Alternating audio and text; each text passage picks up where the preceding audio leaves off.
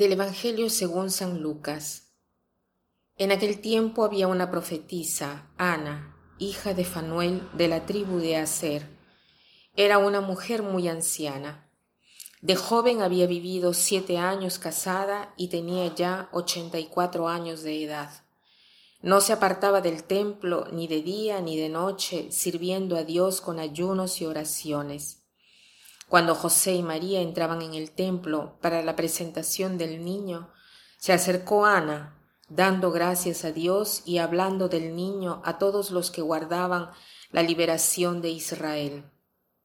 Una vez que José y María cumplieron todo lo que prescribía la ley del Señor, se volvieron a Galilea, a su ciudad de Nazaret. El niño iba creciendo y fortaleciéndose, se llenaba de sabiduría y la gracia de Dios estaba con él. En este Evangelio, en el Evangelio de hoy, me impresiona mucho la figura de Ana, porque si pensamos en lo que nos cuenta Lucas, así brevemente, termina con el encuentro del Mesías, con el niño Jesús. ¿Y qué cosas sabemos de ella? Que ha sido casada, que se quedó viuda y que tiene 84 años. Y si pensamos bien, no sabemos a qué edad se casó, pero siguiendo las costumbres de aquella época, de aquella región, habrá sido mm, más o menos cuando tenía 13 o 14 años, y nos imaginamos ya a 21 años viuda. Estamos hablando de más de 60 años que se quedó sola, pero el Evangelio dice no se alejaba jamás del templo sirviendo a Dios noche y día con ayunos y oraciones. Mientras eh, oraba y meditaba, mm, me ha venido así a la mente oraciones y ayunos para quién. Yo puedo pensar litúrgicamente a los días de hoy, de tantas experiencias de nosotros, ayunos durante la cuaresma, o algunos hacen ayuno los viernes, que no comen carne. Pero esta mujer, así como lo cuenta Lucas, casi constantemente tiene este modo de vivir, este modo de ayunar y de hacer oración en el templo, alabando a Dios. ¿Por cuál, por cuál motivo esta mujer se comportaba así? Me ha hecho pensar em, a este tiempo que estamos viviendo.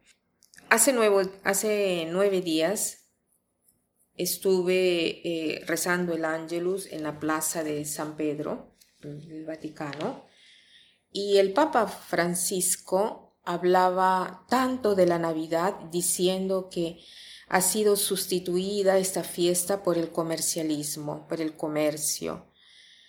Esta fiesta así bella de la encarnación de Dios ha sido sustituida y concentrada eh, en el yo, sustituida por el materialismo. ¿Por qué pienso esto? Porque tal vez Ana podría sí ser, eh, haber hecho todo esto eh, para su beneficio, pero quisiera creer que ella, 60 años de su vida, no lo ha vivido así solamente para ella, sino que oraba, suplicaba y alababa a Dios por todo su pueblo, o por sus nietos, o por sus familiares, por la redención, por la salvación de Israel que esperaban tanto. Ayuno, oración y súplicas que ha esperado por tanto tiempo. Y después llega Jesús, llevado por María y José a Jerusalén. Y ella, en esta espera, en este darse por su pueblo con todas sus oraciones, con todas sus lágrimas, con todos sus sufrimientos, podemos nosotros imaginarnos tantas cosas que ella como ser humano ha sufrido, que ella al final ha visto a Dios. Y es un regalo también para nosotros cada día, por ejemplo, cuando nos acercamos a la Eucaristía. Podemos recibir y experimentar el gozo que vivió Ana cuando vio al niño.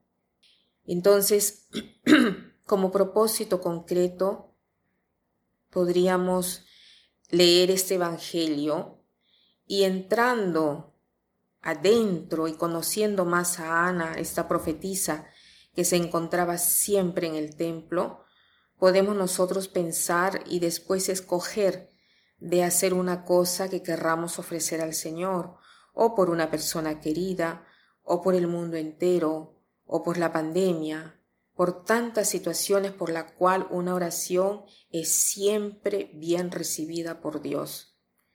O sea, ofrezcamos como Ana esta oración, este ayuno, este sacrificio agradable a Dios, dando nuestro tiempo y nuestro corazón por el bien del mundo, que será también el bien nuestro. Que pasen un buen día y que tengan buena oración.